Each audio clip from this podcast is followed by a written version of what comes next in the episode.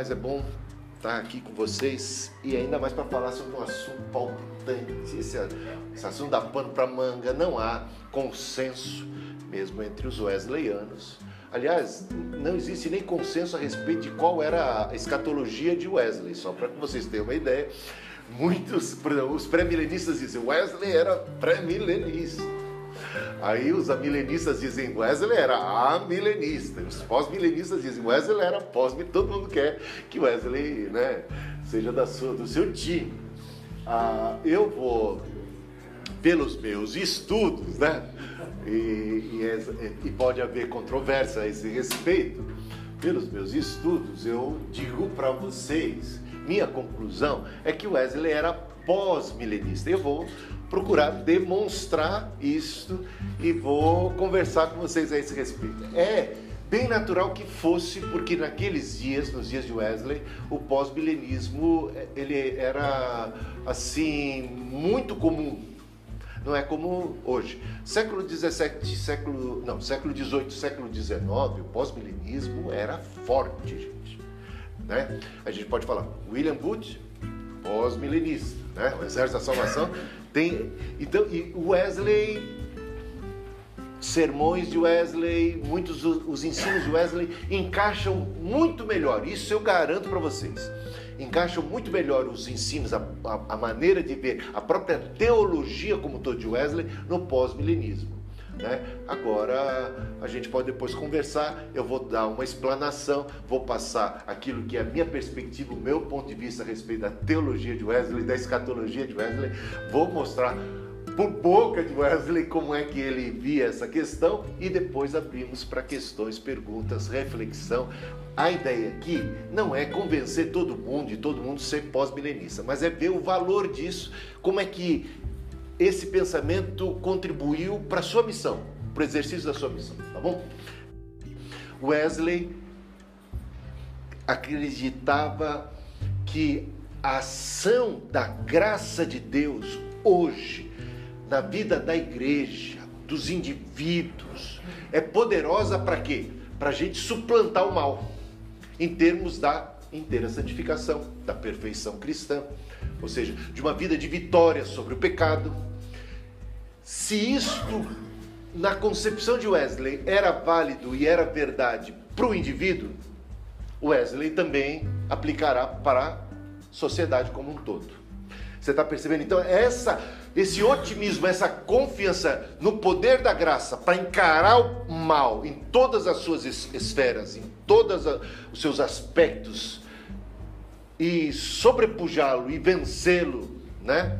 É algo forte na teologia de Wesley e é algo que tem muito a ver com esse otimismo em relação à ação do reino, a ação do evangelho permeando a sociedade, transformando, promovendo redenção, não apenas para o indivíduo, mas também a redenção da sociedade, a redenção do mundo, a cristianização do mundo.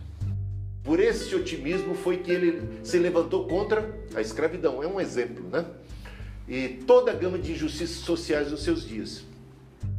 A maior força da doutrina wesleyana da perfeição talvez esteja em sua habilidade de mobilizar os crentes a buscarem um futuro mais perfeito que supere o presente. Quem disse isso?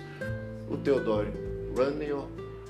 E ele diz mais: Pois mesmo estando consciente das forças do mal, Tá? Então, porque ele é consciente das forças do mal, alguém vai dizer, ele é pré-milenista. Não, calma lá. Né? Porque eh, se você vê, quando ele está falando das forças do mal, aí você fala, ah, então ele é, ele é pré-milenista, ele, o, o diabo está solto, né? a força do mal está por aí. Mas mesmo consciente das forças do mal, Wesley não as considera consequências inevitáveis do pecado original, mas exatamente aquilo que pode ser vencido. Sendo assim, sua teologia busca o poder criativo e transformador na vida neste mundo. Cristo veio para desfazer as obras do diabo em todas as suas esferas, em todas as esferas da Bíblia. O Howard Snyder, né, teólogo metodista livre, ele diz que Wesley via a graça de Deus atuando de maneira tão plena e abundante que ninguém deveria estabelecer limites para a ação do poder de Deus através da igreja na era presente. Ele via a igreja como um poderoso instrumento de transformação, redenção pessoal e social. Agora, eu vou afirmar que Wesley era pós-milenista, porque Wesley disse, ele escreveu isso aqui. Foi então que os fundamentos do inferno se abalaram e o reino de Deus foi se alargando progressivamente. Vai vendo. Por toda parte havia pecadores, voltando-se das trevas para a luz e do poder de Satanás para Deus. Assim se espalhou o cristianismo sobre a face da terra. Ele havia edificado sua igreja sobre a rocha e as portas do inferno não prevalecerão contra ela. Mateus 16, 18. Veremos porventura maiores coisas do que estas? Sim, responde Wesley, maiores do que as que têm havido desde o começo do mundo. Pode Satanás fazer naufragar a verdade de Deus ou invalidar suas promessas? Se a resposta é não, diz Wesley, tempo virá em que o cristianismo prevalecerá sobre todas as coisas e cobrirá a terra o mundo cristianizado. Tendo, pois, considerado ainda que, brevemente, o cristianismo em seu começo, em seu crescimento e cobrindo afinal a terra, Wesley vai concluir o seu sermão com essas palavras. É muito interessante o que, ele está dizendo aqui. Se ele não é pós-milenista, se isso não é pós-milenismo, é o quê? Né? É muito característico, é muito forte esse sermão sobre o cristianismo bíblico, sobre o cristianismo, sobre a expansão do cristianismo, ele vai começar a contar a história, como o cristianismo começa pequeno, lá com um grupo de discípulos e vai se espalhando, enfrentando todas as lutas, enfrentando toda oposição e vencendo e vingando. E nos dias de Wesley, ele vai ver gente se convertendo à torta direita, ele vai ver o evangelho alcançando a América, se espalhando pelo mundo, as missões né, mundiais começando a acontecer. É muito forte essa convicção dele de que o cristianismo vai vingar e aquilo que Jesus deu como uma missão para a igreja, fazei discípulos de todas as nações, se cumprirá. E como as águas cobrem o mar, o conhecimento da minha glória há de encher toda a terra. Segundo Wesley, isso se cumpre na era da igreja.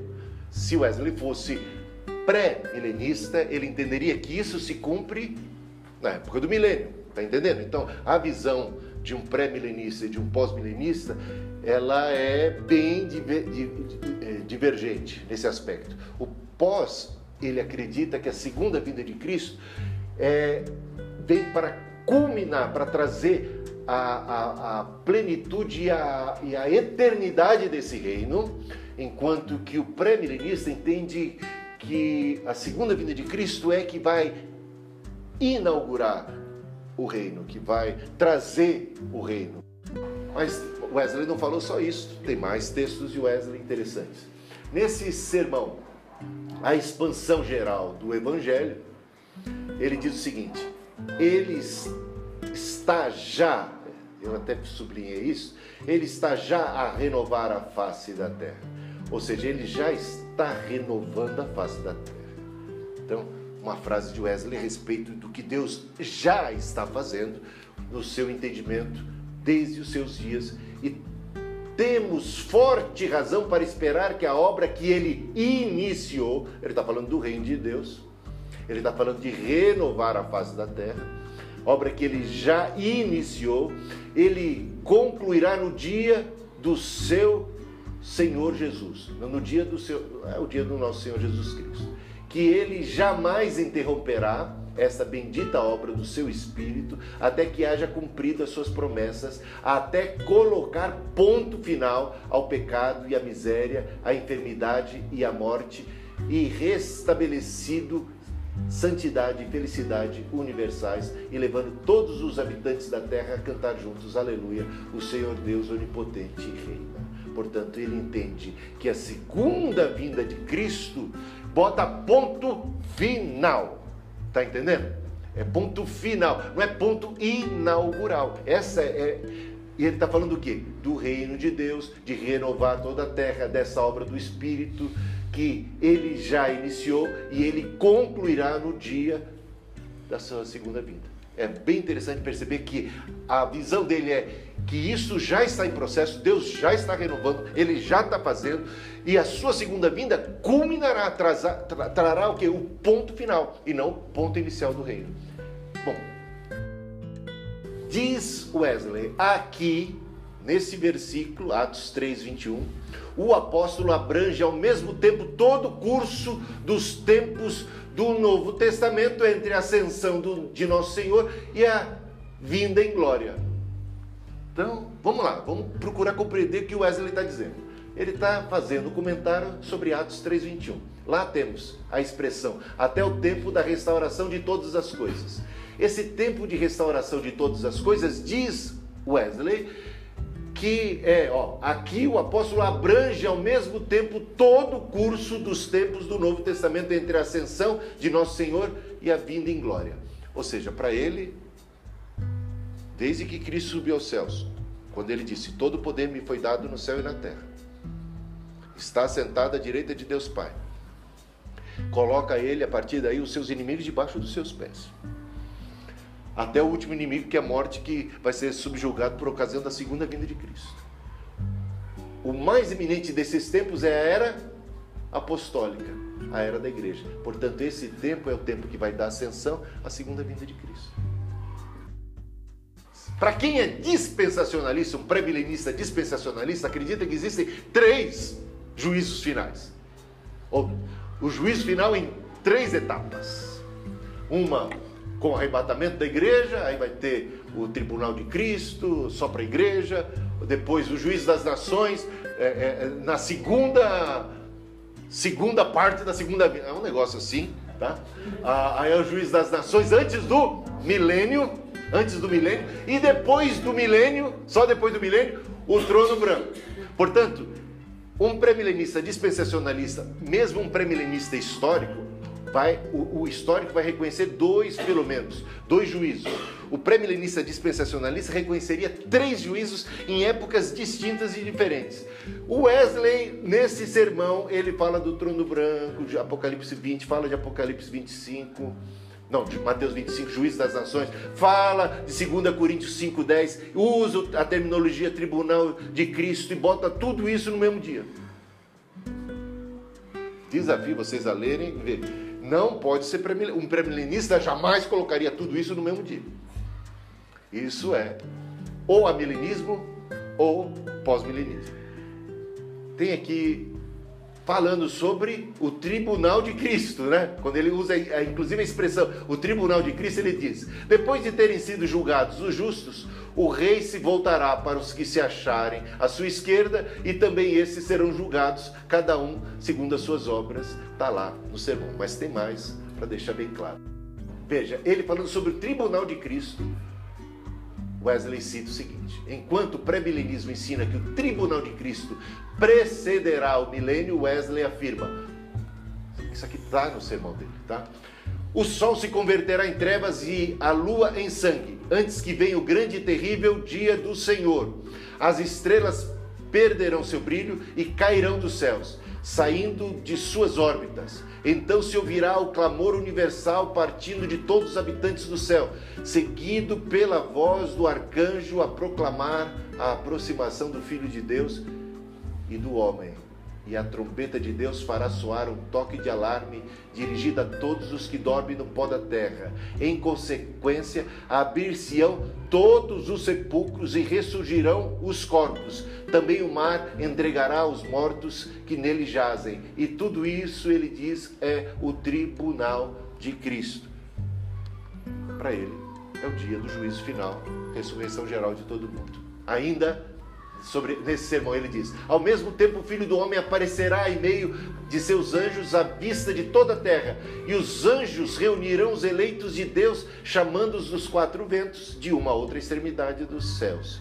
E o próprio Senhor virá nas nuvens em sua própria glória e na glória de seu Pai, com milhares de santos, miríades de anjos, e assentar-se-á sobre o trono de sua glória, e diante dele serão reunidas todas as nações, e separará uns dos outros, e porá as ovelhas, isto é, os bons, à sua direita, e os cabritos, isto é, os maus, à esquerda. Mateus 25, 31, seguinte. Versículos seguintes. Pensando nesta Assembleia Geral, o discípulo amado assim se expressa: Vi os mortos todos os que tinham estado sob a condição de mortos, grandes e pequenos, e perante Deus, e foram abertos os livros, expressão figurada, visivelmente tirada dos usos seguidos pelos tribunais humanos, e os mortos foram julgados segundo o que estava escrito nos livros acerca de suas obras. E ele conclui dizendo algo que é muito revelador a esse respeito. Depois disso, o que temos são novos céus depois disso, não temos um milênio aqui na Terra, um intervalo, novos céus e nova Terra. Portanto, escatologia de Wesley simples. Segunda vinda de Cristo, um evento único, visível, em que se dá o arrebatamento. Segue-se a segunda vinda de Cristo, ressurreição dos mortos, bons e maus, que ele vai julgar naquele mesmo dia, separando uns para sua direita e outros para a esquerda. Tem a sentença eterna, o mal é condenado, julgado, não existe mais espaço para rebelião alguma, morte alguma no milênio, qualquer coisa desse tipo. Entramos no estado eterno, novos céus e nova terra. Sermão 15 de Wesley. Bom, Wesley cita eventos que se seguirão ao juízo final. Para ele, depois de Mateus 25, que tem, é o que está lá registrado em Apocalipse capítulo 20, versículo 11. O céu como nós o entendemos, e a terra passa e dá lugar a um novo céu e uma nova terra. Né? Então tudo morrerá, perecerá, dissipar-se-á, diz Wesley nesse mesmo sermão, sermão 15, o grande tribunal. Né? Mas uma circunstância há que, seguindo-se ao juízo, merece nossa mais séria consideração Esperamos, diz o apóstolo, consoante sua promessa, novos céus e nova terra onde habita a justiça. Se você tem alguma dúvida, agora matou de vez. Para ele, depois do juízo, o que, que nós esperamos? Não milênio, novos céus e nova terra. Ressurreição física será única e geral. Vamos dar uma olhada em Daniel 12, 2. Diz assim: o profeta Daniel: Multidões que dormem no pó da terra acordarão, uns para a vida eterna, outros para a vergonha, para o desprezo eterno. Segundo Daniel, a ressurreição é geral, de bons e maus. No dia em que bons e maus, ressurreição geral acontece, acontece o juízo. Eles recebem sentença, uns para o céu, outros para a condenação eterna. João 5, 28. Jesus repete as palavras de Daniel. Ele diz: Não fiquem admirados com isso, pois está chegando a hora em que todos os que estiverem nos túmulos. Quando ele diz todos, a gente deve interpretar todos aqui, né? Porque parece que concorda com o que Daniel já falou. Os que estiverem nos túmulos ouvirão a sua voz e sairão. Os que fizerem o bem ressuscitarão para vida. E os que fizeram o mal ressuscitarão para serem condenados. É tão simples, gente. Não temos que complicar. Daniel falou, Jesus repetiu, eu tenho que concordar com eles, né? É simples. E Wesley seguiu isso com uma facilidade enorme. Ele não fez malabarismo. Todo aquele que come a minha carne e bebe o meu sangue tem a vida eterna, e eu ressuscitarei no último dia. Bom, calma lá. Último dia, último dia. O que dizem os dispensacionalistas, pré-milenistas dispensacionalistas?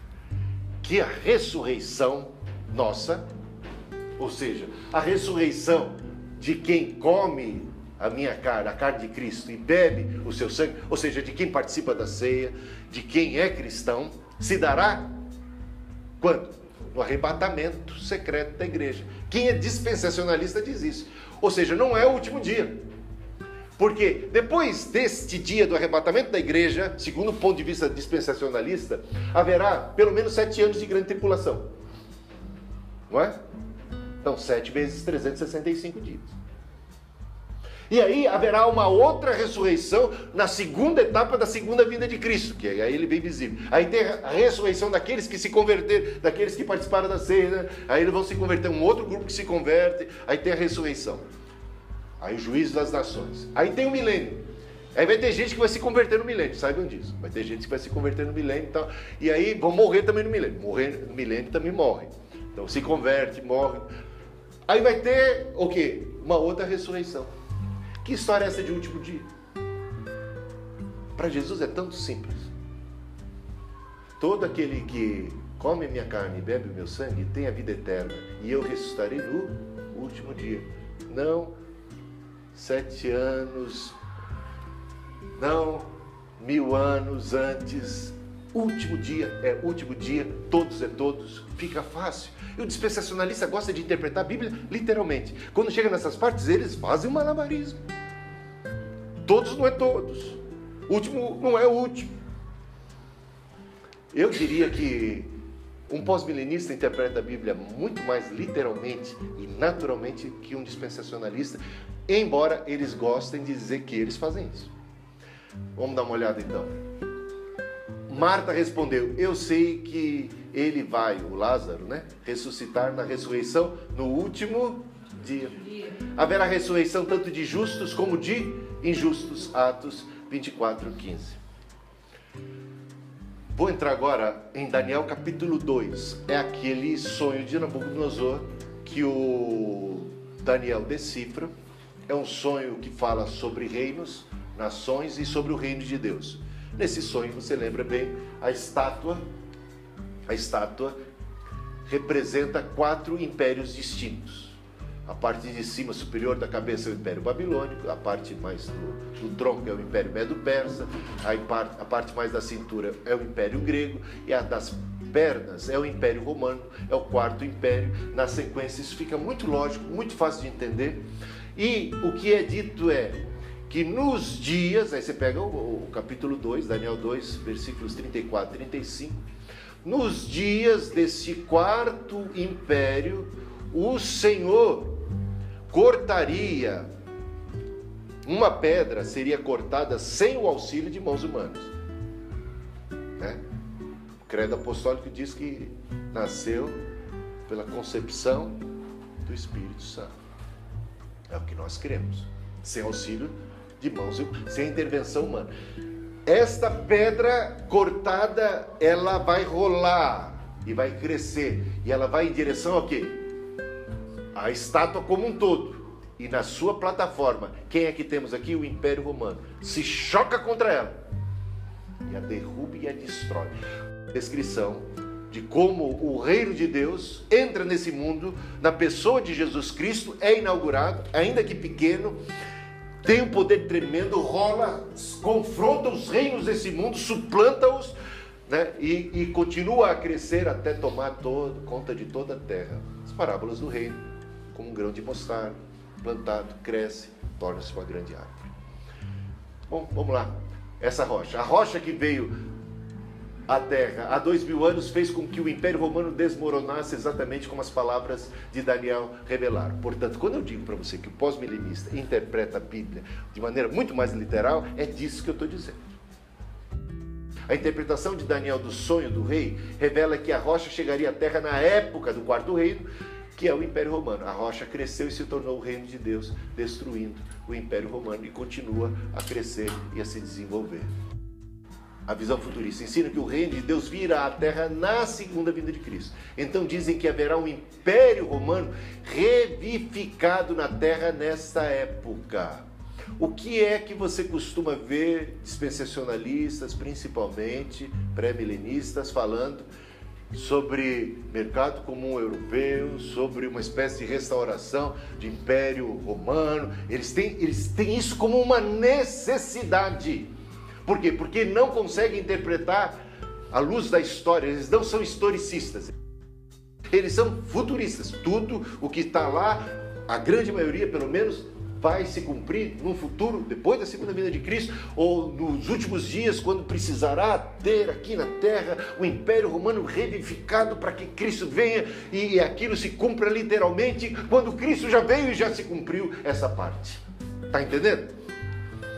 Mas, enquanto os futuristas dizem isso, o problema é não devemos estar à procura de um império romano revivificado. Jesus veio e inaugurou o reino de Deus quando o império estava realmente no poder. O reino de Deus já destruiu o império romano, o reino de Deus está se expandindo.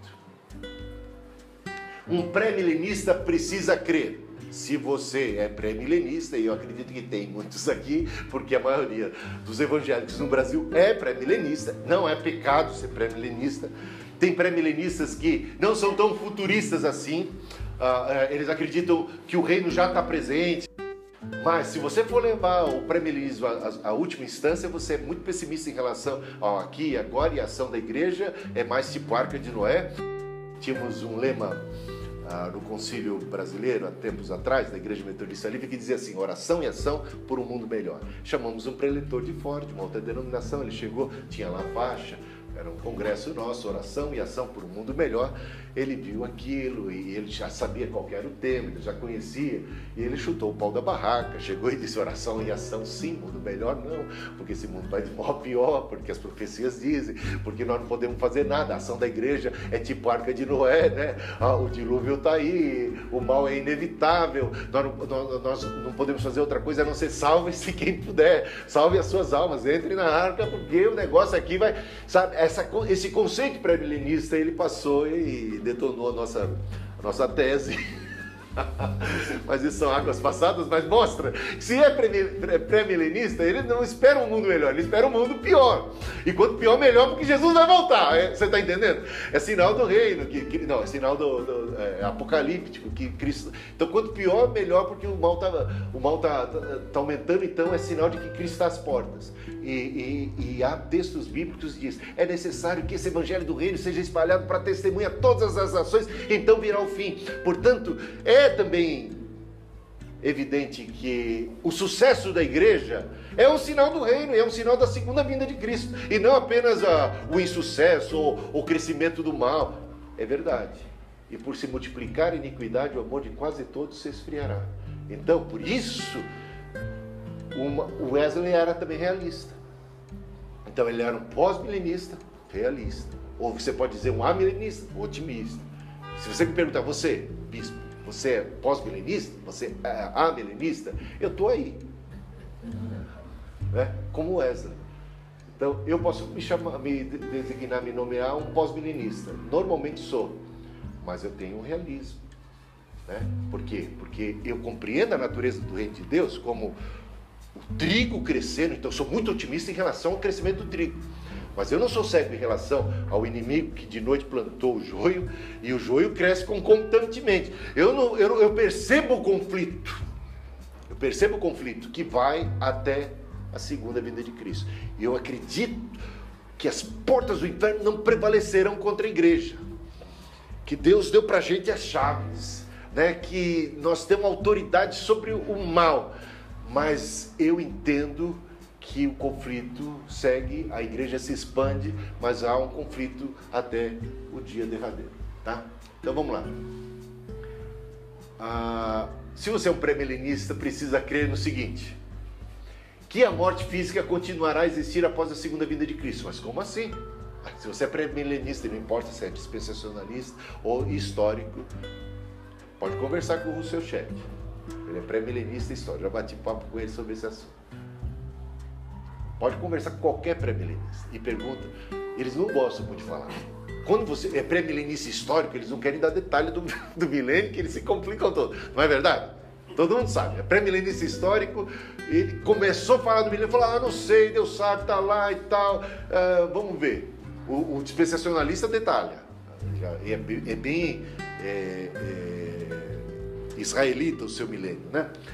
Mas Todos precisam reconhecer que haverá. A vida continua, gente. É gente de carne e osso, que nasce, que morre, que come, que bebe.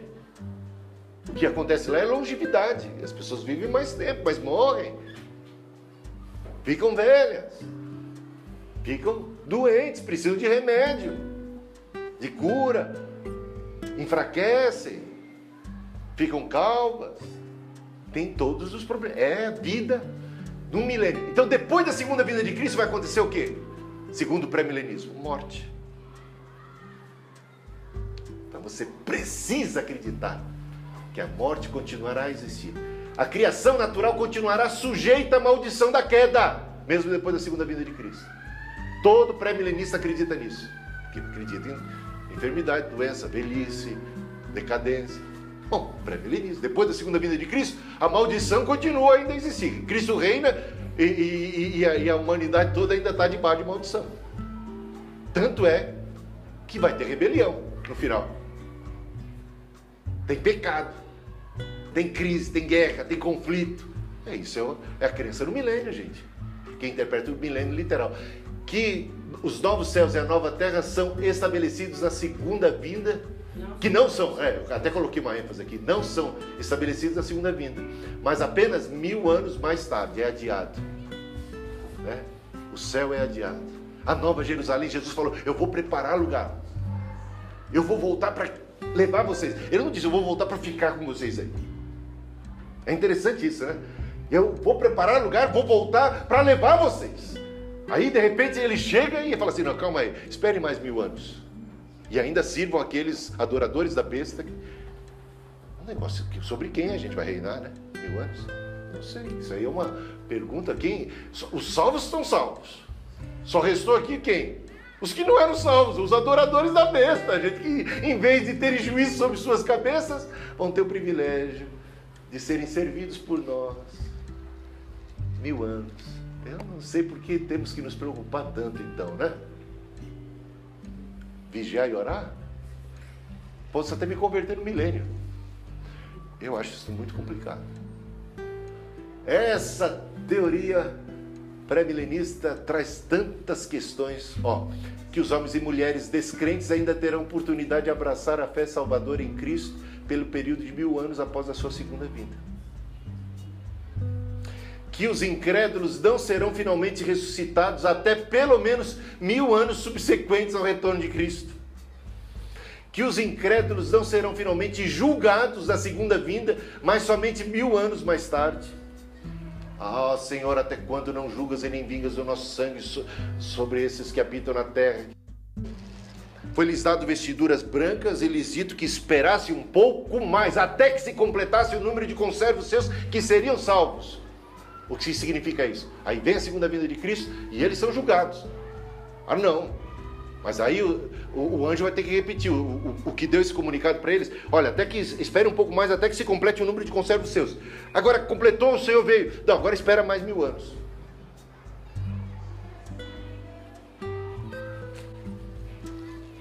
Mas o que a Bíblia ensina? Que a morte é destruída pela vitória da segunda vinda de Cristo. 1 Coríntios 15, 54. É forte esse ensino de Paulo aqui? É. Segunda vinda de Cristo bota fim ao nosso último inimigo. Não tem mais lugar para inimigos depois da segunda vinda de Cristo. Não tem lugar mais para maldição. Não tem lugar mais para morte, gente. Não tem lugar mais para rebelião. A criação natural é libertada da escravidão da corrupção na segunda vinda de Cristo. Romanos 8, 21. Que os novos céus e a nova terra são introduzidos imediatamente após a segunda vinda de Cristo. 2 Pedro 3, 10, 12. Ele descreve o dia do Senhor como um dia em que os elementos ardendo em fogo se disparão.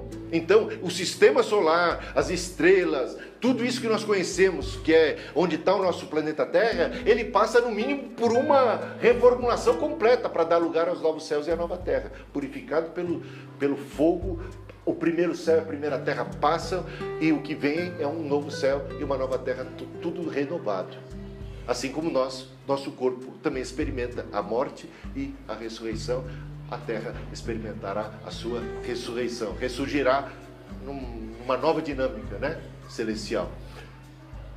Que toda oportunidade de salvação termina na segunda vinda de Cristo. Se não, todas as palavras de advertência de Jesus, vigiai e orai, porque não sabe a hora que o Filho do Homem há de vir, perdem o sentido. Perdem o sentido. Que a ressurreição e o juízo final dos incrédulos irá ocorrer com a segunda vinda. A ressurreição e o juízo final dos incrédulos. Tantos textos a esse respeito. Algumas questões aos pré-milenistas. Quem serão as pessoas e os povos sobre os quais Cristo e os redimidos com corpos imortais reinarão, sobre os quais eles reinarão. Se o último inimigo, que é a morte, será destruído na segunda vinda, por que ainda haverá espaço para o surgimento de novos inimigos? E de mais uma rebelião e guerra no final do milênio? Como explicar que no final do milênio Satanás será solto e num período curto de tempo conseguirá promover uma rebelião sem precedentes contra Jesus, arrebanhando uma multidão incontável de todas as nações? Pense no milênio pré-milenista. Cristo vem sobre as nuvens do céu com poder e glória. Os mortos em Cristo são ressuscitados. Estou dando uma visão do pré-milenismo. Em Cristo são ressuscitados com corpos glorificados as nações aqui da terra continuarão a existir, a vida vai seguir, só que com um diferencial: Cristo em pessoa, com corpo glorificado, que já veio sobre as nuvens do céu, vai reinar mil anos sobre essas nações. As pessoas vão nascer, morrer e tal. No final, Satanás é solto por um bocadinho de tempo e consegue engabelar todo mundo. Pasmem, vai fazer com que eles, seres humanos, peguem armas e marchem contra o arraial de Deus, contra uma Jerusalém onde o palácio de Cristo estará aqui estabelecido? Cristo com o corpo glorificado? Quem pode, em sã consciência, tendo experimentado o reinado milenar de Cristo, visto toda a glória de Deus, todo o poder, sabendo que Ele é indestrutível, não há necessidade de mais fé nesse, nessa época fé já deixou de perder o seu lugar. Cristo está lá em pessoa, glorificado, reinando o tempo todo. Você pode vê-lo, pode ouvi-lo, está em contato com ele. Depois de mil anos, Satanás é solto por um pouco de tempo e consegue engabelar as nações a ponto de fazê-las se levantar contra Cristo, pegar em armas para lutar contra o indestrutível. E ainda pior, a pior é, é, é o que vem agora diz lá a descrição, vão interpretar literalmente como os pré-milenistas, né?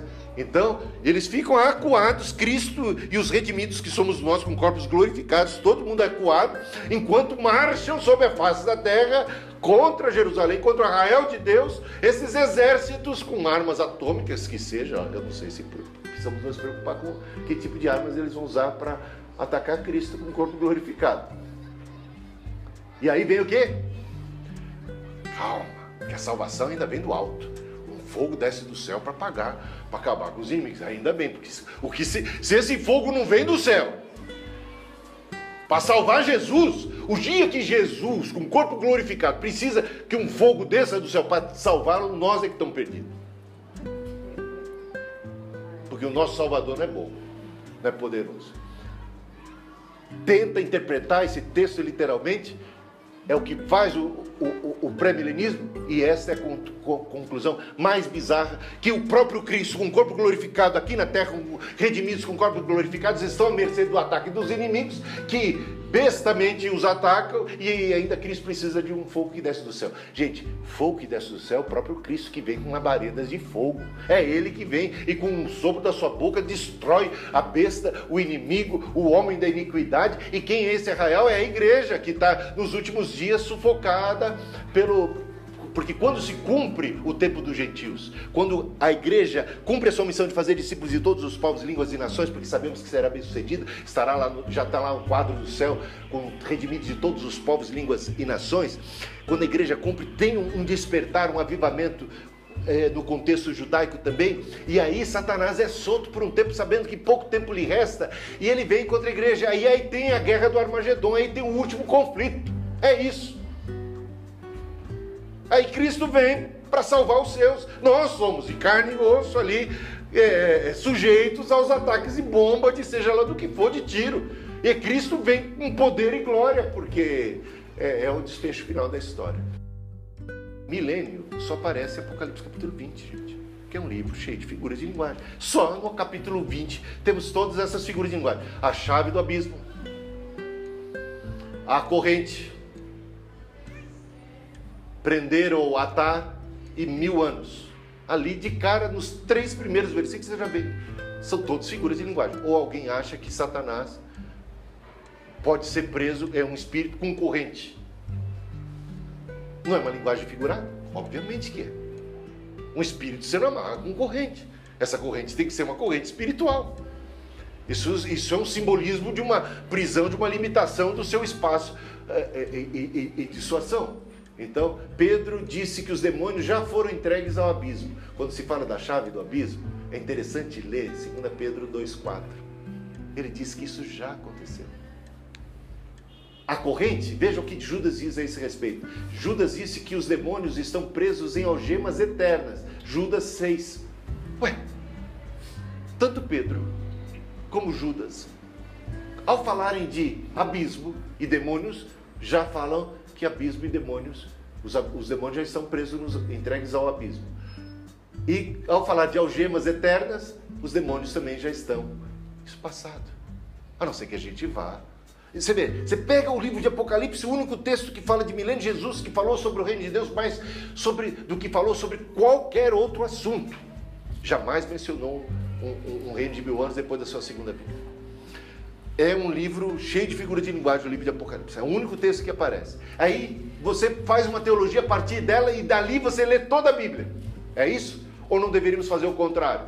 Pegar tudo que o Antigo Testamento fala sobre o reino de Deus, tudo que Jesus falou sobre o reino de Deus, tudo que os evangelhos, os evangelhos e o, as epístolas falaram sobre o reino de Deus, e nesse contexto fazer uma boa leitura de Apocalipse capítulo 20 e ver como é que, à luz dos evangelhos, à luz das epístolas, de todo o conceito de Cristo do reino, que não foram poucas as informações, entender o, o, o, o milênio que milênio ali significa. E não fazer o contrário. Porque o que fazem os pré-milenistas é, à luz de Apocalipse, é consagrar Apocalipse capítulo 20 como a chave hermenêutica do reino de Deus. E esse é um grande erro. Deve ser feito exatamente o contrário. Por quê? Porque é sabido, conhecido, que Apocalipse está cheio de figuras de linguagem, usa números a torto e a direito para representar alguma coisa. Né? Então, veja só, prender ou atar. Satanás né, não pode ser acorrentado literalmente. Você sabe que o mesmo termo, que eu, é, eu acho que é dish, que aparece para descrever a prisão de Satanás em Apocalipse capítulo 20, é o termo que Jesus usa. É o mesmo termo que Jesus usa, ou que está, pelo menos ali, registrado no Evangelho. Não sei se é o que Jesus usou, em que língua Jesus falou isso, mas pelo menos no, Evangelho de Mateus, capítulo 12, quando Jesus diz assim: Porque ninguém entra na casa do valente para saquear-lhe os bens sem primeiro, não, manietar, amarrar, prender, atar o valente. O termo atar, amarrar, é um termo que aparece em Apocalipse capítulo 20. Só para você entender. É muito interessante. E Jesus fala disso como uma realidade, como algo já passado, já acontecido. E os mil anos, a ideia de mil, né? Um número muito certinho, prontinho, a ideia da plenitude. 10 elevado à terceira potência. E isso, veja só, período da completude que Cristo está reinando, até colocar todos os seus inimigos debaixo dos pés. 1 Coríntios 15, 25. É necessário que ele reine, diz o apóstolo Paulo, colocando todos os seus inimigos debaixo dos pés. O último inimigo a ser subjugado é a morte. Portanto, o, o, é necessário que ele reine. Esse período de que fala, de reinado de Jesus de que fala o apóstolo Paulo, é um período que se dá entre a primeira e a segunda vinda de Cristo. É necessário que ele reine, colocando seus inimigos debaixo dos pés até o último inimigo, que é a morte, que no capítulo 15 de 1 Coríntios, sabemos, será destruída, tragada, será a morte pela vitória. Segunda vinda de Cristo traz a ressurreição. E nesse dia se dirá onde está a morte a tua vitória. Portanto, é, esse reino de que Paulo fala, é necessário que ele reine colocando seus inimigos debaixo dos pés. O último inimigo é a morte é o reino que se dá aqui agora, porque o último inimigo, que é a morte, será subjugado por ocasião da segunda vinda de Cristo. Então a segunda vinda de Cristo traz a plenitude desse reino, traz a, a, a concretude, traz o que a gente pode chamar assim, o clímax, a eternidade, nos lança para a eternidade desse reino e não inaugura esse período. Consuma esse período. É o ponto final, a destruição do último inimigo. Jesus já foi entronizado. Jesus foi entronizado quando subiu ao céu e sentou-se à destra, à destra de Deus. Como começa o evangelho de, de Marcos? Como é que começam os evangelhos normalmente? É, é, Arrependei-vos e crede. Essas foram as primeiras palavras de Jesus. Arrependei-vos e crede, porque está próximo, ou é chegado, está à porta, o reino de Deus. termina os evangelhos dizendo o seguinte: Todo poder me foi dado no céu e na terra. Onde está Jesus? No seu trono, gente. A gente olha o Apocalipse, onde é que Jesus está sentado? No trono. Vive e reina. Desde aquele dia, o reino tem crescido na terra e finalmente encherá a terra como na, a montanha, né, no sonho de Nabucodonosor. Seu trono está nos céus. Tronos aparece 67 vezes no Novo Testamento e 47 no livro de Apocalipse.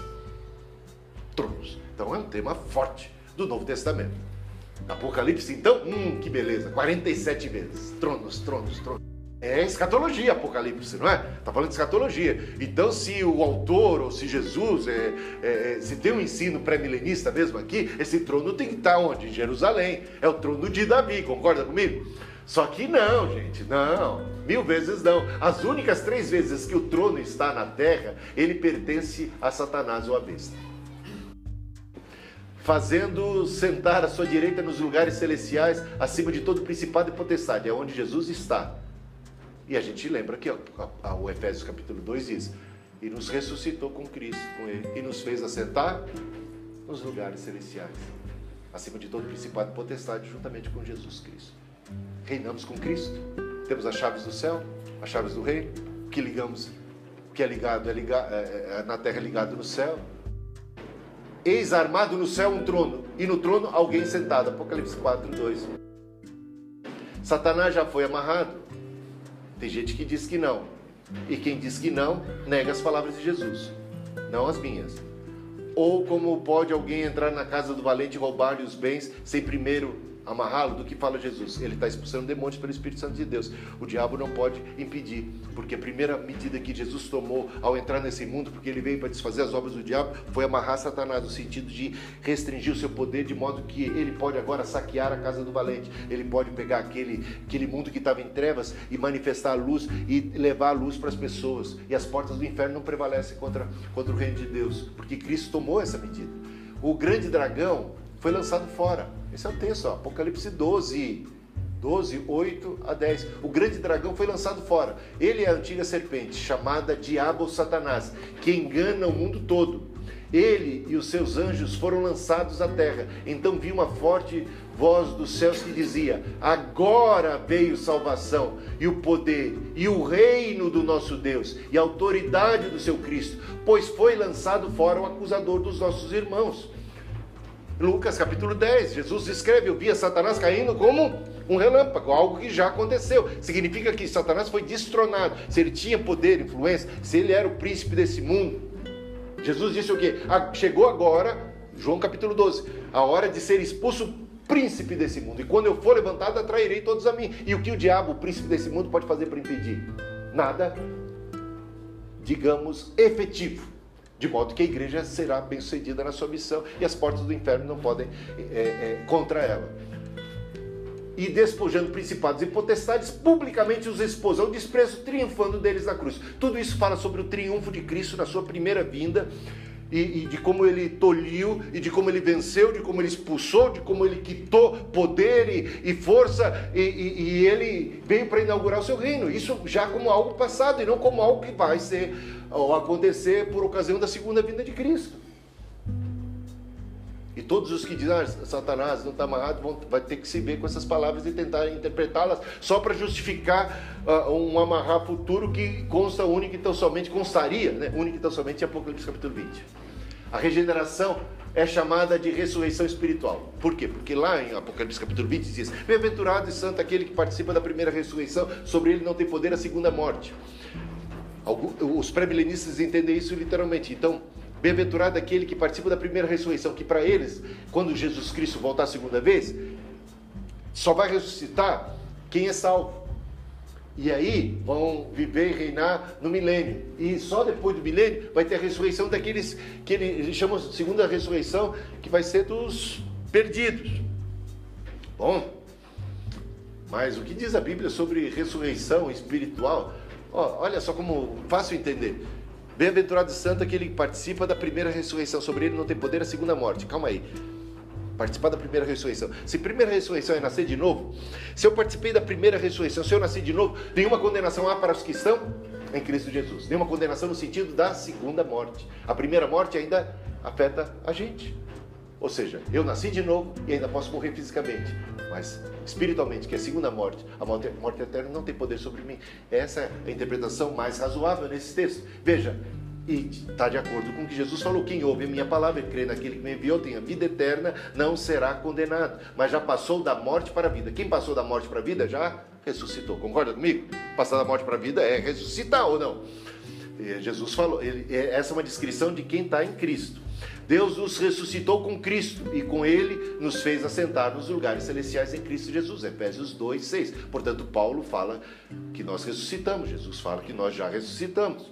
Portanto, já que, fosses, é, que vocês ressuscitaram com Cristo, procurem as coisas que são do alto, onde Cristo está assentado à, de, à direita de Deus. Vocês devem procurar as coisas do alto, porque vocês já ressuscitaram com Cristo. Portanto, é, isso não é estranho para os cristãos. Os cristãos já estão acostumados a entender regeneração, novo nascimento, como ressurreição espiritual. Essa é uma lingu linguajar que vai encontrar na boca de Cristo, na boca dos apóstolos. Que dificuldade eles têm de ir para Apocalipse capítulo 20 e entender aquilo como ressurreição. Eu já participei, eu já nasci de novo, eu estou em Cristo, nenhuma condenação há, eu não sou sujeito à segunda morte, então eu não devo temer a, a, a morte ou mal algum. Portanto, Ó, quem ressuscitou espiritualmente não está sujeito à segunda morte, que é a condenação do inferno. Bom, reinamos com Cristo. Nos ressuscitou, nos fez assentar nos lugares celestiais em Cristo Jesus. Recebesses poder, recebereis poder ao descer sobre vós o Espírito Santo. Fareis discípulos de todas as nações, sereis minhas testemunhas. Eis a, vos dei autoridade para pisar de serpentes e escorpiões e sobre todo o poder do inimigo. Lucas 10, 19. As portas do inferno não prevaleceram contra a igreja. Mateus 16, 18. Dar-te-ei as chaves do céu e do, do, reino de Deus. Então, as portas do inferno não vão prevalecer e ainda te dou as chaves dos céus. Veja, está na sequência, o versículo 19 de Mateus 16. A natureza do reino. Agora, entenda-se a natureza do reino conforme Jesus a expôs e esclareceu. Não veio o reino de Deus com visível aparência. Mas se você é pré-milenista, o que, que você diz a respeito do reino de Deus? O reino de Deus vem com visível aparência assim. Ele será inaugurado na segunda vinda de Cristo. Haverá um trono com visível aparência aqui na terra. Cristo reinará com visível aparência. E, e o seu trono tem lugar, nome, geografia e tudo. Mas Jesus disse que não. Nem dirão, ele aqui ou, ou lá está. Porque o reino de Deus está dentro de vós. Como a realidade presente. E os pré-milenistas esperam o reino ser inaugurado por ocasião da segunda vinda e vindo com a, a, a real aparência. Todas as coisas sujeitasse debaixo de seus pés, diz o autor de Hebreus, capítulo 2, versículo 8. Agora, porém, ainda não vemos todas as coisas a ele sujeitas. Primeira afirmação: todas as coisas sujeitasse. Passado, concluído, já está feito, debaixo dos pés. Mas, né, agora, porém, ainda não vemos todas as coisas a ele sujeitas. Todas as coisas são sujeitas debaixo dos pés de Jesus? Sim. O que, que, já descrevemos anteriormente? Ele venceu o diabo, triunfou sobre eles na cruz, é, é a, a, edificou a igreja, Satanás já caiu, já perdeu poder, é, Cristo reina, está. Mas veja, o, o reino de Deus não vem com aparência visível, portanto, ainda não vemos todas as coisas a Ele sujeitas. Isso é coerente? Isso é lógico? Isso faz sentido dentro da nossa realidade. Muitos são pré-milenistas porque simplesmente não veem a aparência do reino de Deus. E o que eles veem mais aparente, Satanás está solto, o mal está aí, ah, as coisas estão indo mal. Você está entendendo? Não conseguem discernir. Jesus vai tentar ajudar os discípulos a discernirem a natureza e a realidade do reino. E como um tesouro escondido, ó, o reino de Deus é como um tesouro escondido que não é facilmente identificado, mas os que descobrem encontram grande alegria. Não vem com aparência física. É muitas vezes como um tesouro escondido. Nem todo mundo caiu a ficha, nem os crentes estão, estão percebendo muitas vezes a realidade do reino, que dizer dos fora. O Adam Clarke, que foi um dos maiores teólogos, logo a seguir de Wesley, Wesleyanos, ele disse: Estou convencido de que o período de mil anos não deve ser interpretado literalmente. Parábolas do reino, para descrever a natureza do reino. Trigo e joio, tanto bem quanto mal, terão permissão para crescer juntos até um dia em que Jesus volta e separe um do outro. Jesus comparou ao reino de Deus como alguém que planta, o semeador que sai a semear, dá a ideia de muita frustração, porque três quartos das sementes acabam no final das contas não dando em nada, um quarto vinga por esse quarto que vinga. Esse é o reino de Deus. Está entendendo? Então, é, é joio trigo, é, é, é, como alguém que lança rede e, e, e, colhe peixes bons e maus. Ué, é pegar Mateus 13, 13b, Jesus falando do reino de Deus, contando aquelas parábolas que não se encaixam perfeitamente no milênio futuro uh, posterior, mas tem tudo a ver com a realidade da igreja aqui na Terra. O cristianismo teve um início em uma pequena região do Oriente Médio, com líder e 12 seguidores. Hoje é a maior religião que cobre a face da terra. Mais de 2 bilhões afirmam ser cristãos hoje. Só isso já seria impressionante. Você é discípulo de Jesus Cristo, ouviu aquelas palavras sobre o reino? Somos tão pequenos, tão sufocados por judeus, compatriotas, conterrâneos, né? porque a igreja era primordialmente, é o remanescente de Israel, pelos romanos, pelo odiados por todas as nações. Como vamos sobreviver? Qual será o futuro da igreja? Jesus falou: as portas do inferno não prevaleceram. A profecia de Daniel dizia: como uma pedra vai se chocar nesse império romano e vai detonar o império. Cai o império romano e a igreja cresce. Aonde é que está o império romano? E onde é que está a igreja hoje? Dá uma olhada. Se olhar para isso e ver os avanços tecnológicos, científicos, humanos, de leis, de justiça, se comparar o mundo antigo com o mundo atual, será que não houve progresso? Agora você diz, ah, mas tem tanta coisa errada, então significa nossa missão desafiar tudo que ainda está errado e espalhar com o poder e a graça de Deus esse reino do Senhor. Vou só dar alguns dados interessantes. Hoje, para quem não sabe, mais de 200 mil conversões acontecerão só no dia de hoje. Acontecem todos os dias. Tem gente que pensa que o cristianismo está em decadência. Por quê? Porque ele está em decadência na Europa. Porque ele está em decadência ou meio estagnado na América. Né? Na América ele está estagnado, não cresce. Na Europa ele está em decadência. Então você pensa no mundo só em termos de Estados Unidos e, e, e de Europa, você acha que ele está em decadência. Mas o comunismo caiu, gente. E o cristianismo está rompendo no mundo comunista como nunca. Na África, só nos últimos 15 anos, nos últimos 15 anos, o crescimento dos, do cristianismo na África foi de mais é, de 51%, mais de 50%. Só nos últimos 15 anos na África.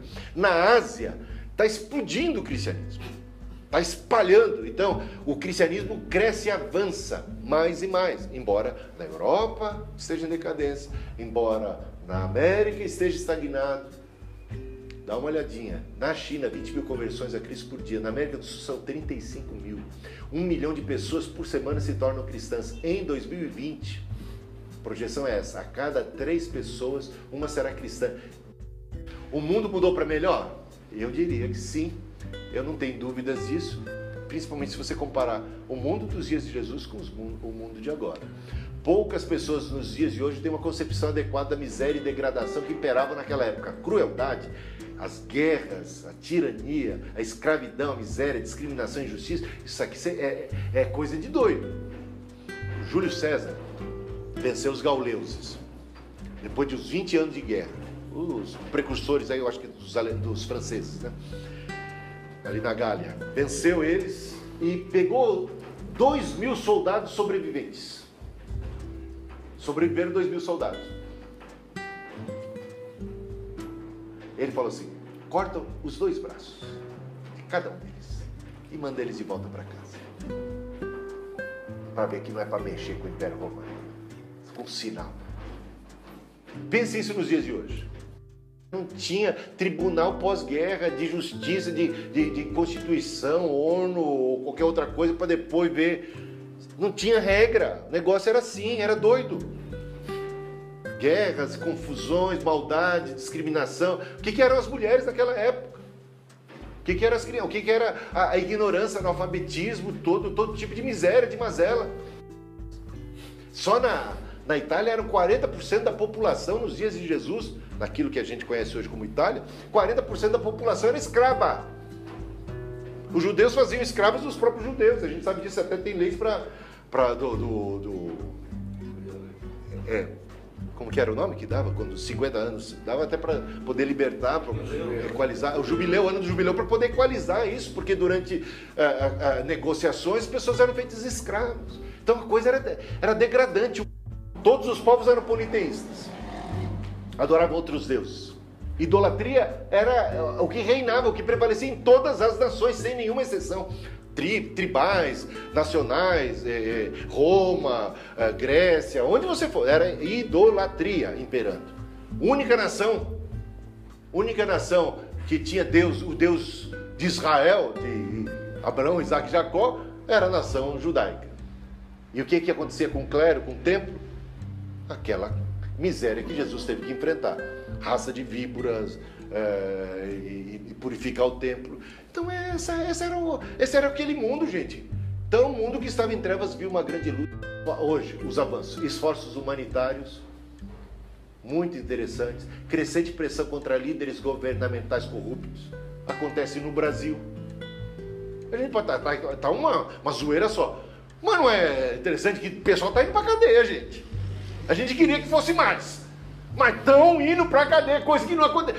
Olha, nunca antes na história desse país foi tanto colarinho branco para cadeia. Não era interessante? É, melhorou nesse, nesse aspecto, sim. Piorou, porque também nunca antes na história desse Brasil roubaram tanto. Mas então também tendo que se ver com a justiça. Ah, você fala, tem gente que só enxerga o mal. Mas dá para enxergar que houve progresso nesse, nessa área. Democracia, de liberdade de expressão, né? o direito das mulheres, a, Constituição, leis, liberdade, liberdade de expressão, culto livre dos países. O cristianismo era sufocado, proibido, viviam em catacumbas. Se um espírito maligno de religião estava ativo na Igreja Católica Romana medieval, então ele recebeu um golpe fortíssimo durante a Reforma Protestante. E a igreja vinha, quando você pensa que agora. Porque quando cresce e torna-se uma grande árvore, os pássaros vêm aninhar-se. A igreja triunfou sobre o Império Romano. Virou aquele grão pequeno, tornou-se uma grande árvore. Os pássaros vieram aninhar-se. Então, Wesley vai chamar. Wesley era historicista também, né? Nessa, então ele vai chamar, ele vai ver na figura do Papa o anticristo, a besta. Isso não, não teve nenhum deles que não viu, tá? O Lutero viu.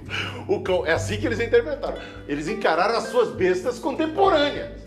Porque o que, que eles tinham? A Santa Inquisição, perseguiam cristãos, matavam, acorrentavam as escrituras. O que, que eles estavam fazendo? Ah, tomaram conta do lugar santo, entraram no lugar santo, profanaram, transformaram aquilo num, num negócio diferente. Aí veio o quê? Veio a reforma protestante.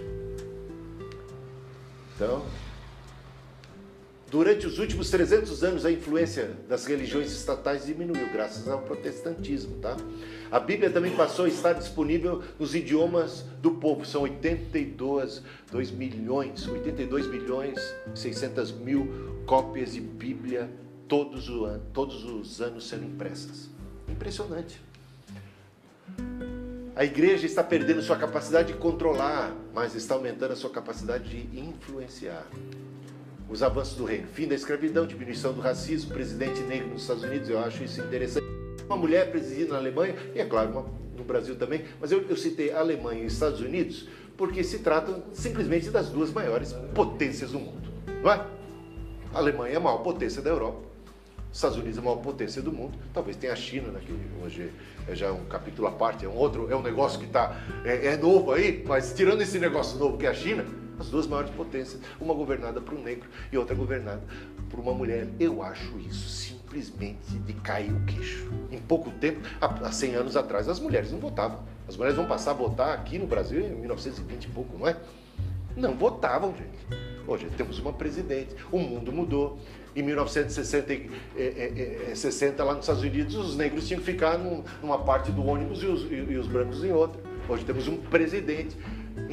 Eu tenho um sonho isso também, o, o, essa ideia do sonho do. Né? Eu ainda tenho um sonho, a despeito de tudo, porque às vezes a gente vê tanto mal que isso acaba com o sonho da gente.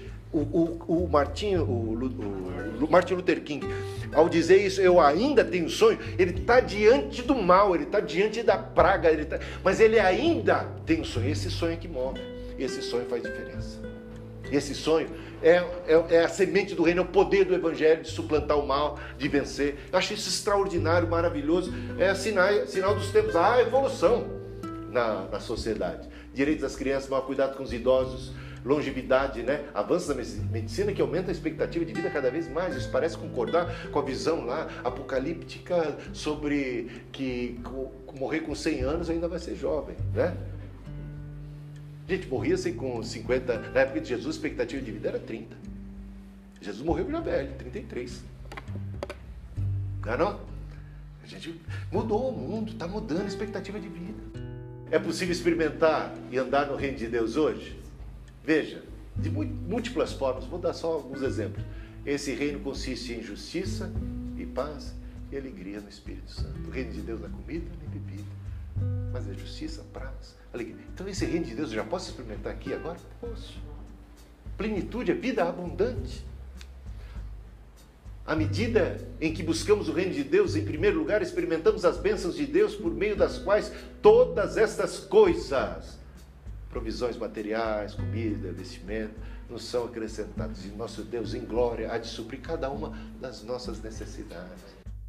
Então, Wesley, a vossa própria natureza dá sabor a tudo quanto vos rodeia. É da natureza do divino sabor que existe em vós expandir-se em tudo quanto tocardes, difundir-se por todos os lados, atingindo a todos aqueles em cujo meio estiverdes. Esta é a grande razão pela qual a providência de Deus, vos misturou com os outros homens, de modo que as graças, quaisquer que sejam, de que Deus houverdes recebido, possam ser comunicadas através de vós aos demais homens. Palavra de Wesley.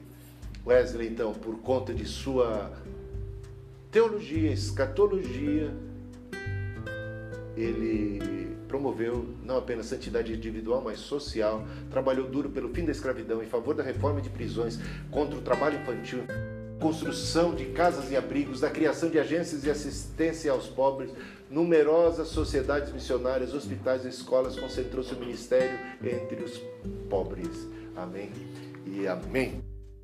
Esse foi o tema principal de Jesus. Quando ele ressuscitou e ficou com os discípulos 40 dias, diz o autor Lucas, o autor de Atos, lá no primeiro capítulo, que Jesus ficou com os discípulos, instruindo os discípulos. E qual era o tema de instrução? Instruía Jesus os discípulos nesses 40 dias o reino de Deus. Por que Jesus falou mais sobre o reino de Deus do que falou sobre qualquer outro assunto? Mais do que falou sobre salvação. Por quê? Porque o reino de Deus precisa ser compreendido como missão nossa. Ele não ia passar 40 dias falando aos discípulos sobre algo que vai ser inaugurado depois da segunda vinda, que não tem nada a ver com nossa missão. Se as palavras de Jesus voltadas aos discípulos, que os instruía sobre o reino de Deus, 40 dias, depois de todo o ministério de três anos e meio, quando o assunto principal também foi o reino de Deus, agora se concentra 40 dias falando para ele sobre o reino, o reino, o reino, o reino, é porque esse reino tem a ver com a missão. As últimas palavras de Jesus sabemos. Recebereis poder a descer sobre vós o Espírito Santo, semeis testemunhas. Vocês vão espalhar, fazer testemunhas.